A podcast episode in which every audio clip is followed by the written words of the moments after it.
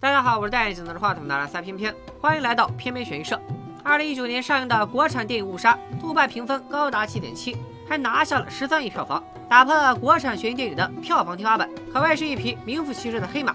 众所周知，《误杀》翻拍自二零一五年上映的印度电影《误杀瞒天记》。这部电影我去年也在悬疑社跟大家聊过，但大部分小伙伴可能不知道，《误杀瞒天记》也是一部翻拍电影，它翻拍自二零一三年上映的印度电影《较量》。也就是说，如果误杀瞒天记算是误杀的爸爸，那么较量就是误杀的爷爷。最近这位爷爷出了一部续集《较量二》，今天咱们要聊的就是他。较量第一部和之后的翻拍版故事都差不多，咱们先来回顾一下。小黑是个做机顶盒生意的小老板，平时最爱的就是看片儿，尤其爱看《片片悬疑社》里面推荐的犯罪电影。小黑和妻子黑嫂有俩闺女，大女儿叫黑牡丹，小女儿叫黑煤球。天有不测风云，一个叫阿伟的小混混偷拍了黑牡丹洗澡的视频，并以此威胁黑牡丹和他约会。母女二人轮番请求阿伟删掉偷拍视频，阿伟哪里肯听，反而出言不逊。黑牡丹情急之下想趁其不备，从背后一棍子敲晕阿伟，抢回视频。没想到阿伟死了。玩什么来着？影视剧里那些精准敲晕敌人的桥段，全都是扯犊子。现实里，要么敲得太轻，对方啥事没有；要么敲得太重，对方不死也得顺道人道。母女二人合力把尸体拖走，埋在了自家后院。埋尸过程也被小女儿黑煤球目睹。小黑回家后，得知昨晚发生的一切，决定保护好自己的家人。他根据自己看过的一堆犯罪电影，设计了一个脱罪计划，将阿伟的汽车和手机全部处理掉。接着又利用人们的视觉记忆，制造了时间差伪证，也就是那首流传甚广的五言绝句：二号去听经，晚上住旅店；三号去餐厅，然后看电影。可实际上这些事儿呢，都是他们四号五号干的。小黑带着家人不停地强化路人的记忆，从而为一家人制造了完美的不在场证明。然而阿伟的母亲并不好惹，她是当地非常有权势的警察局局长，不但识破了小黑的计谋，还进行刑讯逼供，把矛头对准了年幼的黑煤球。在警方的威胁下，黑煤球说出自己曾看到妈妈和姐姐将阿伟的尸体埋进了后院。但警方挖开了小黑家的后院，里面埋着的却是一头小牛的尸体。原来小黑早已把阿伟的尸体转移走，并且就埋在了正在修建的景区地下，显然就是天秀操作。尸体找不到，自然就无法定小黑的罪。女局长也因为暴力逼供的丑闻被曝，黯然离职出了国。小黑一家又恢复了平静的生活。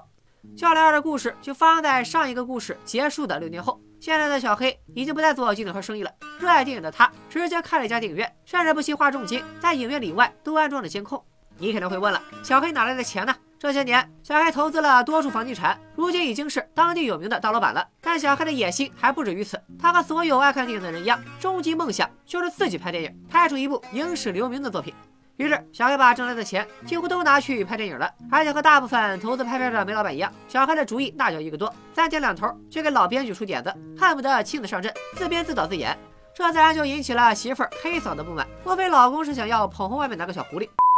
对于黑嫂来说，没有什么比两个女儿的终身大事更重要。她只想在小黑把钱全部败光之前，给女儿们找到好归宿。何况小黑也并没有把心思全都放在电影上，很多时候他都在和一些狐朋狗友喝酒鬼混，经常一身酒气的回家。而这部电影也拖拖拉拉的筹备了几年，到现在都没有开机。难道咱们的高智商男主就这么沦落成一个不切实际、整天就知道花天酒地的暴发户了吗？别着急，咱们接着往下看。自从小黑变得有钱以后，村民们对他的态度也逐渐发生了改变。当初无辜遭到警方暴力逼供的小黑一家，受到了很多村民的同情。逼供小黑家的警察甚至引起了公愤，被迫辞去了警察职位。但现在村民们对于发展迅速的小黑，那就是柠檬泡醋，酸上加酸，满心只有嫉妒。没办法，人性如此。时间一长，村子里甚至开始谣传，当初黑牡丹其实正与阿伟热恋，阿伟半夜偷偷来与黑牡丹相会，结果被小黑撞见，这才导致他当场把小黑打死。当然了，倒也不是所有人都对小黑一家怀有敌意。像住在小黑隔壁的邻居夫妻，其中的妻子却跟黑嫂十分要好，两人动不动就扎堆聊天。女邻居会给黑嫂讲述自己被丈夫家暴的遭遇，黑嫂也会向女邻居吐槽小黑的不忠业。这天，黑嫂从女邻居口中得知了村里的流言，大家都认为是小黑杀了阿伟，黑嫂心里当场就慌了一批。其实小黑把阿伟尸体藏在了警察局这件事，他从来没有和家人说过。黑嫂心里没底儿，提心吊胆的过了好几年。这次，他又向小黑问起此事。阿伟的尸体到底藏哪儿了？小黑却闭口不谈，平时在家中也不让老婆孩子提起此事。事实上，小黑并非不在意这些流言蜚语。还记得我说的吗？小黑在自家电影院安了好几个监控摄像头，而这家影院他特意开在了警察局对面，就是为了能时刻监视警方的动向，防止警方再度找上门。不过，警方好像渐渐的没那么关注这起案件了。六年来，双方一直相安无事。期间倒是阿伟的父亲来找过一次小黑。当年阿伟死后，他们夫妻黯然出国，离开了这个伤心地。现在他们回来也没别的意思，只希望能寻回儿子的尸骨，进行一次临终祷告仪式，让儿子的灵魂能够安息。阿伟他爹再次向小黑表达了歉意，用各种赌咒发誓，表示自己绝不会把小黑的秘密泄露出去。但小黑在表示抱歉之后，依然说自己对阿伟的去向一无所知。那么，警方是真的不再关注这起案件了吗？当然不是，不然也不会有这部续集了。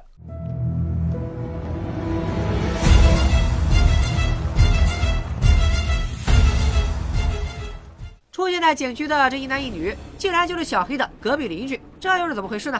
原来这六年来，警方一直在调查这起案件的真相。他们曾派人偷偷翻遍了小黑的房子，把每个可疑的地方都挖了个遍，但还是没有找到任何有用的线索。不过，警方也在小黑的家里安设了窃听器。两年前，局长让两个警察假扮夫妻搬到了小黑的隔壁，男的扮演酗酒又暴力的丈夫，女的则扮演受到家暴的妻子，目的就是接近小黑一家，并博得黑嫂的同情。暗中监视、窃着他们的动向，试图诱导黑嫂说出案件的真相。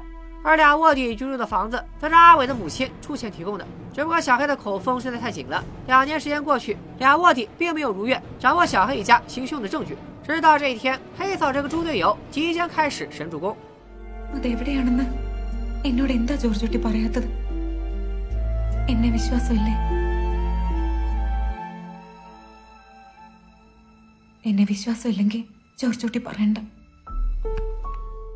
其实这么长时间过去了，一无所获的警方也丧失了信心，开始犹豫到底还要不要继续跟进这起案件。只有新任警察局长没有放弃，他坚信警方一定能够找到新证据。在他看来，阿伟一定是在失踪当晚就被谋杀了。黑嫂和黑牡丹一起把阿伟的尸体埋在了自家后院。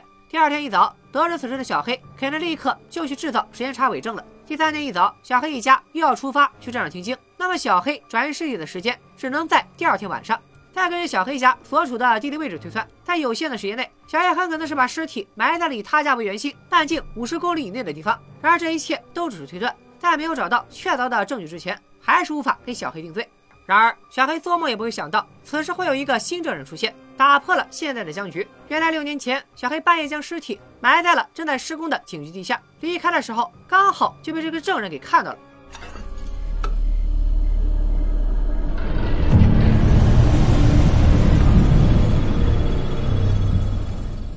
这个证人白天错手杀死了自己的小舅子，当时正吓得四处逃亡。他在看到小黑的半小时后就被警方逮捕了，压根没时间指证小黑。证人不久前刑满出狱，这才了解到当年小黑的遭遇，便向警方提供线索，以此换取悬赏奖金。ഇതിൽ അഞ്ച് ലക്ഷം രൂപയുണ്ട് ഇനി പറ നീ എവിടെയാ ജോർജ് കുട്ടിയെ കണ്ടത് സാറിരിക്കുന്ന പോലീസ് സ്റ്റേഷനിൽ 证人的证词让所有警察都蒙圈了，小丑就是我们局。然而仔细一想，这或许才是最合理的解释。正是因为阿伟的尸体近在眼前，才被所有人忽略。 但警局高层还是顾虑重重，万一挖开了警局的地板，还是没能找到阿伟的尸体，那传出去岂不是天大的笑话？局长做出保证，这次一定会有收获。于是，警方以警局地板损坏，需要换上新瓷砖为借口，挖开了地板，势必要在风声走漏前找到尸体。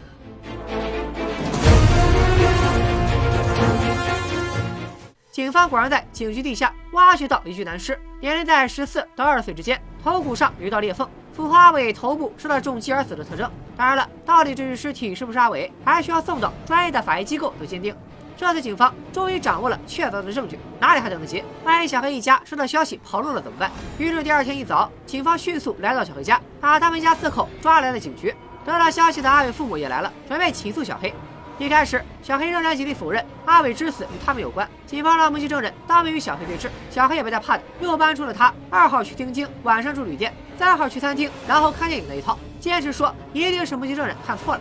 阿伟的母亲听得心头火起，冲上去就给小黑一个嘴巴子，接着又放出一个大招，播放起了黑嫂和邻居的谈话录音。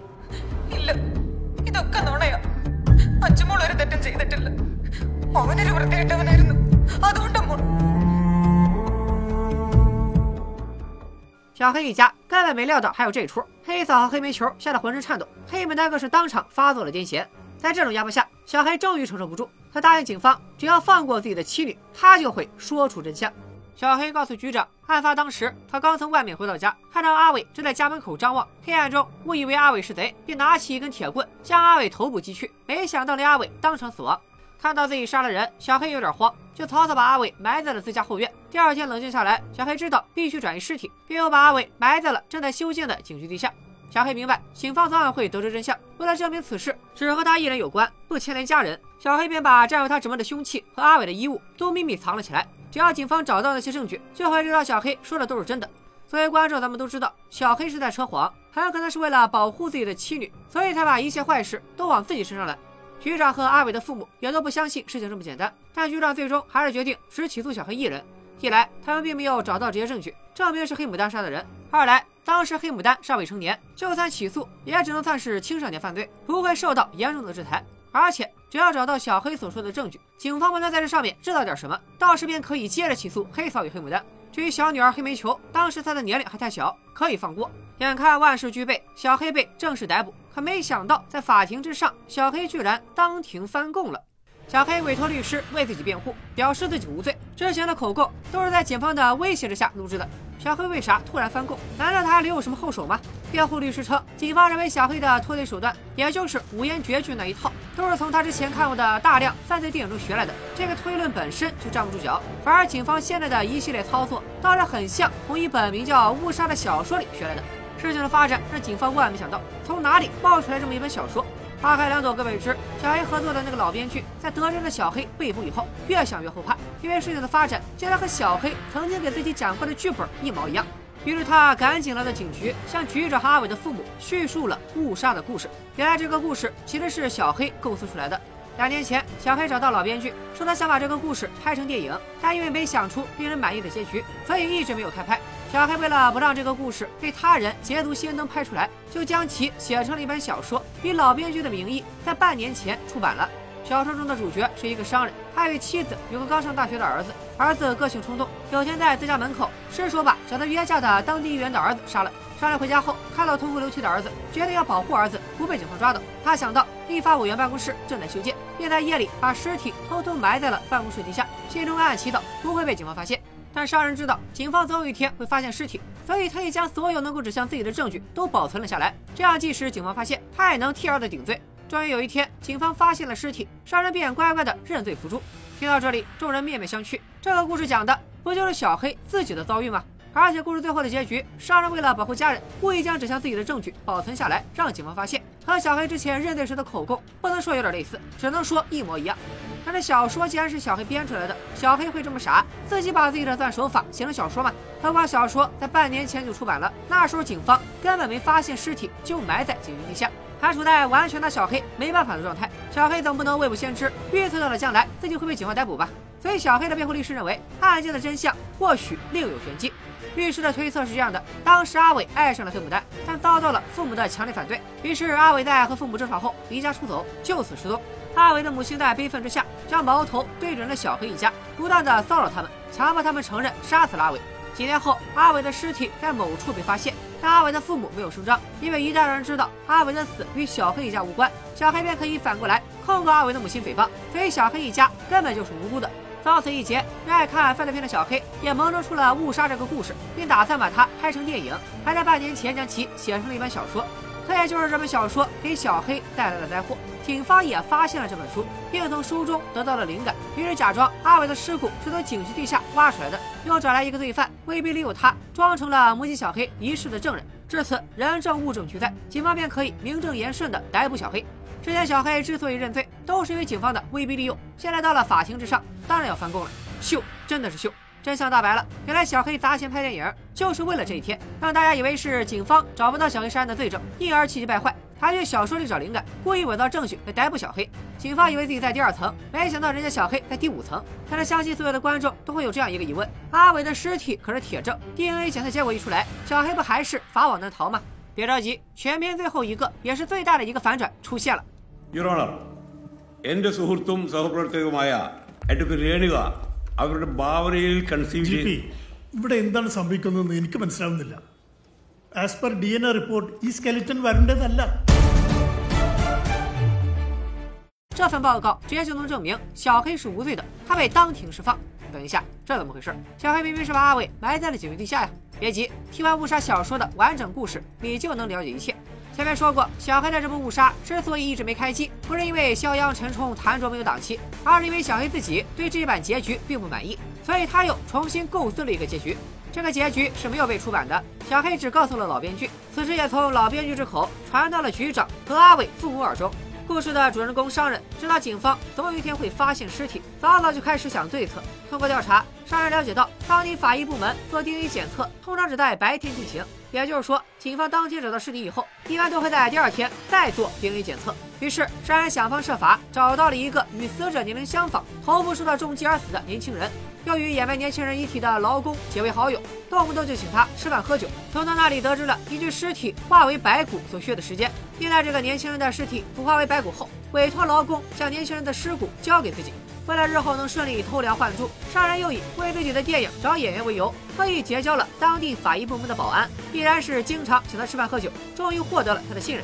这也是为什么商人的妻子总是抱怨老公天天在外面和狐朋狗友喝大酒，他哪里知道商人的良苦用心。于是，当警方在警局地下挖出一具尸体后，通过监控时刻关注警方动向的商人，意识到时机已经成熟，并在尸体被发现的当天晚上跑去将保安灌醉。他偷偷用那具年轻人的尸骨替换了警局挖出来的死者尸骨，再找了一个偏僻之处将死者的尸骨融化，永远的消除了罪证。故事讲完了，大家应该还记得吧？警方是在发现尸体的第二天一大早才去逮捕的小黑，所以当时的小黑已经完成了偷梁换柱。他和故事里的主人公一样，再次逃脱了法律的制裁。这回小黑整日酗酒的原因也揭晓了，原来这盘大棋，小黑早在几年前就开始下了，所有人都是他的棋子。小黑不是在第五层，他是在大气层。虽然成功保护了家人，但你我都知道，小黑赢的并不光彩。不管是因为再无法寻回儿子尸骨而绝望的阿伟父母，还是因为明知凶手在眼前却无法将其绳之以法而愤怒的局长，小黑在面对他们时，永远也无法挺着腰杆走路。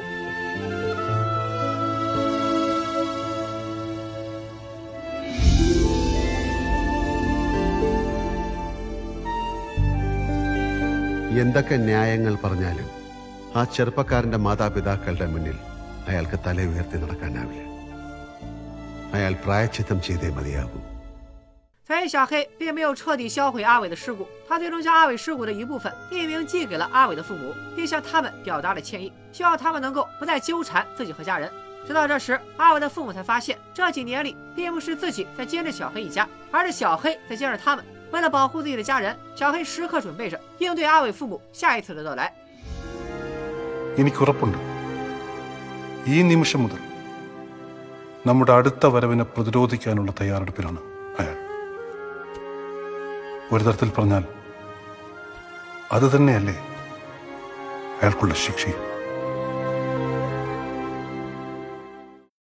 这部《较量二》是由原班人马时隔八年打磨出来的续集，在叙事风格上延续了第一部的特色， 前期在缓慢的节奏中塞满伏笔，这样后期便能在接着伏笔后反转故事，让观众在高潮部分得到酣畅淋漓的观影体验。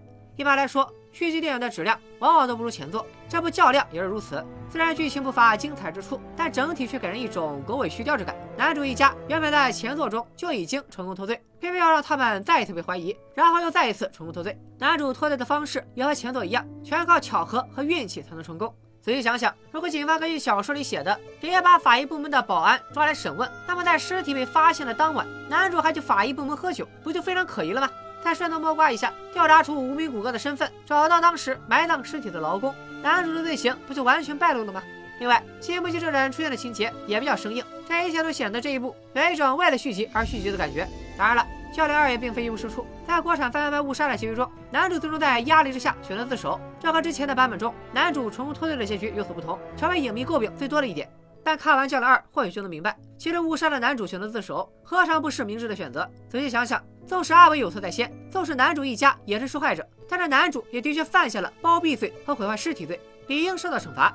在《教练二》中，男主一家无时无刻不在提心吊胆，担心曾经的罪行被人发现。每逢雨夜，黑嫂就会想起杀死阿伟的那一晚。每次听说警方又去哪里搜查了证据，黑嫂就会惴惴不安。黑牡丹也经常做噩梦，梦到阿伟的父母在窗外看他，质问他儿子的去向。一旦看到警察或者听到警笛声，黑牡丹就心惊肉跳，严重时甚至会发作癫痫。小黑表面看似冷静，但只是故意做出镇静的样子，好让家人放心。实际上，他永远都需要未雨绸缪，做好应对警察随时到来的准备。这样看来，就算男主一家成功脱罪，不需要为罪行付出代价，但内心的拷问与指责却成了他们永远的枷锁。本期片片悬疑社推荐作品《教练二》，创意指数七点五，逻辑指数七点五，悬念指数八点零，反转指数九点零，上当指数七点零，豆瓣评分七点六分，阿莱格 B B 评分八点八分，片片给出的悬疑计算值七点八分，值得一看。本期视频就到这里，如果大家还想看到这类悬疑动作片，就赶紧来点赞吧！